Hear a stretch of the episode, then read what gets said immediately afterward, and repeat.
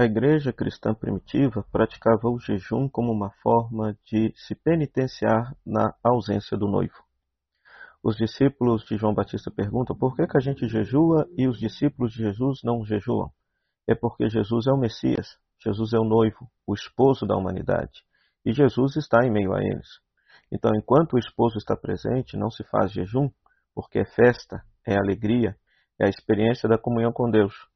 Mas muitas vezes, por conta do nosso pecado, perceberemos a ausência do noivo em nossa vida, do esposo em nossa vida, de Cristo em nossa vida. Então, nesse momento, é necessário fazer o jejum.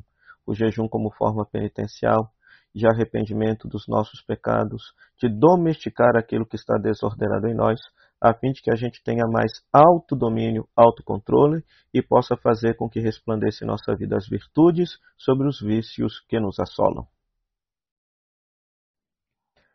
O profeta Isaías denuncia a hipocrisia religiosa da sociedade de Jerusalém. Eles faziam jejuns, guardavam as festas religiosas, mas ao mesmo tempo praticavam a injustiça, a maldade nas suas ações, sobretudo a indiferença aos mais pobres. Há que se perguntar: o que, que adianta a gente fazer horas de oração, participar de belas liturgias, fazer penitências e sacrifícios, horas de adoração e sermos pessoas injustas, mas e indiferentes à dor do próximo?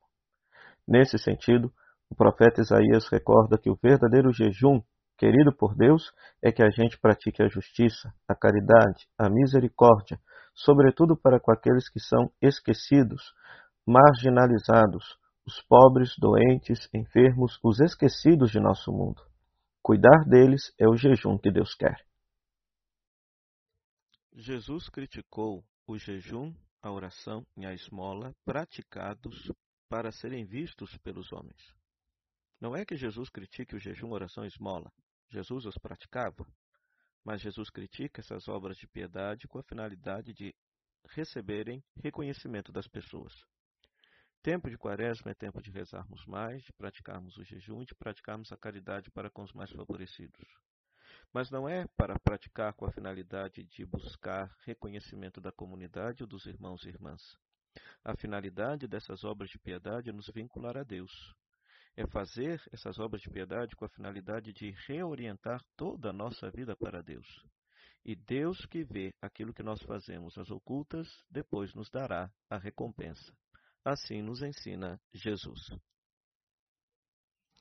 Tempo de quaresma é tempo de nos reconciliarmos com Deus. É tempo de escutarmos a exortação de Paulo. Reconciliai-vos com Deus. Agora é o tempo favorável.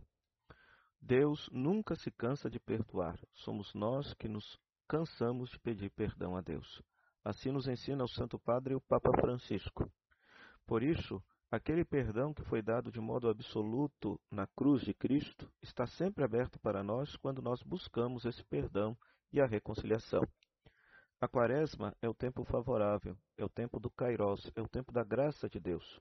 Façamos o nosso exame de consciência, procuremos um sacerdote, façamos uma boa confissão, para que possamos celebrar em estado de graça a Páscoa do Senhor, a celebração da vitória da vida sobre a morte e da graça de Deus sobre o nosso pecado. Quando o povo de Israel tomava consciência de sua situação de pecado e queria pedir perdão a Deus, tiravam suas belas roupas, vestiam-se de saco, cobriam-se de cinza, e todos clamavam pedindo perdão.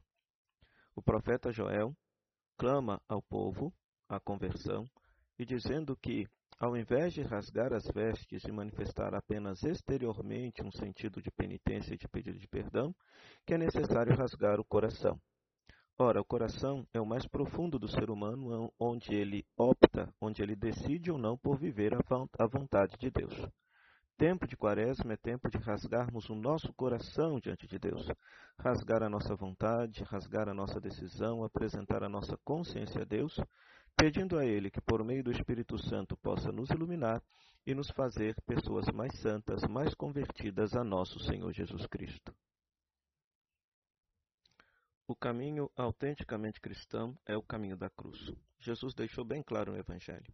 Quem quiser segui-lo deve renunciar cada dia à sua vida, tomar a sua cruz cada dia e seguir a Jesus no caminho da cruz. que é o caminho do desprendimento, do serviço e da entrega da própria vida. É muito normal as pessoas quererem salvar a sua vida. Todos querem dinheiro, casa, roupa, comida, segurança, estabilidade, sucesso, fama, poder, status, prazer. Mas que, que adianta o homem ganhar tudo isso e vir a perder o sentido da própria vida? Que, que adianta o homem ganhar tudo isso e vir a perder o céu, a vida eterna? A vida eterna e o céu só se consegue mediante o seguimento a Jesus, o desprendimento da própria vida, colocando-a a serviço daqueles que mais sofrem, como fez o Senhor.